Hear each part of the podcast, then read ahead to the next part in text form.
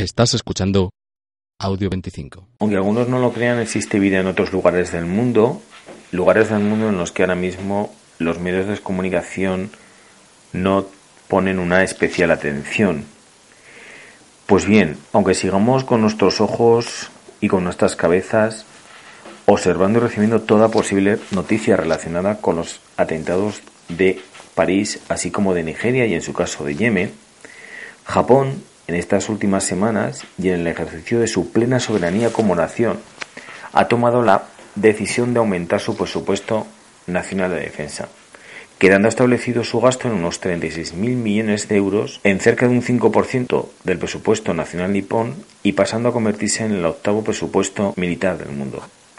Podría no ser una noticia muy interesante en estos tiempos que corren, pero sin duda la debemos de poner en relación con la revisión constitucional de mediados del año 2014 y del nuevo papel de las Fuerzas Armadas niponas,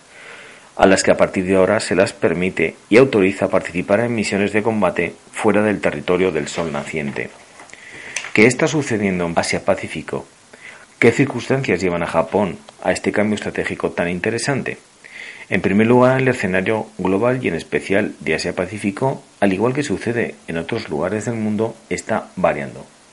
China cada vez tiene más presencia en el área, la presión de los países de la zona por los recursos naturales y el rearme de los mismos es ostensible y también no debemos de olvidar que Estados Unidos tiene cada vez más una mayor presencia política y sobre todo militar en el área.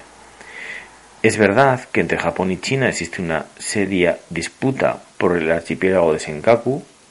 lo que parece ser la excusa para reforzar la presencia y vigilancia militar nipona, pero no tenemos tampoco que olvidar que en la última cumbre APEC de 2014 los chinos y los japoneses se sentaron a hablar sobre el tema. Sin embargo, podemos plantear la no descabellada idea de que a lo mejor el Japón de comienzos del siglo XXI está dando muestras de sustanciales cambios estratégicos que rompen el marco de seguridad y defensa surgidos tras la derrota del Japón en la Segunda Guerra Mundial, el miedo al crecimiento militar chino es real, pero también es posible que con la aprobación de la Estrategia de Seguridad Nacional japonesa estemos ante una sustancial variación en las necesidades e intereses de la propia proyección japonesa que quedaba sumamente limitada a un mero papel de autogestión de la defensa. En consecuencia tendremos que estar atentos a los próximos pasos del gobierno del primer ministro Shinzo Abe en sus relaciones con China sobre todo tras las últimas reuniones oficiales, a la posible reconfiguración de la alianza con Estados Unidos y cómo no se plantea en este país su posible participación frente a posibles riesgos y amenazas en los que hasta ahora solo tenía un mero papel secundario y siempre dentro de operaciones de estabilidad y de paz. Con total seguridad se anuncia un nuevo tiempo para el viejo imperio del sol naciente.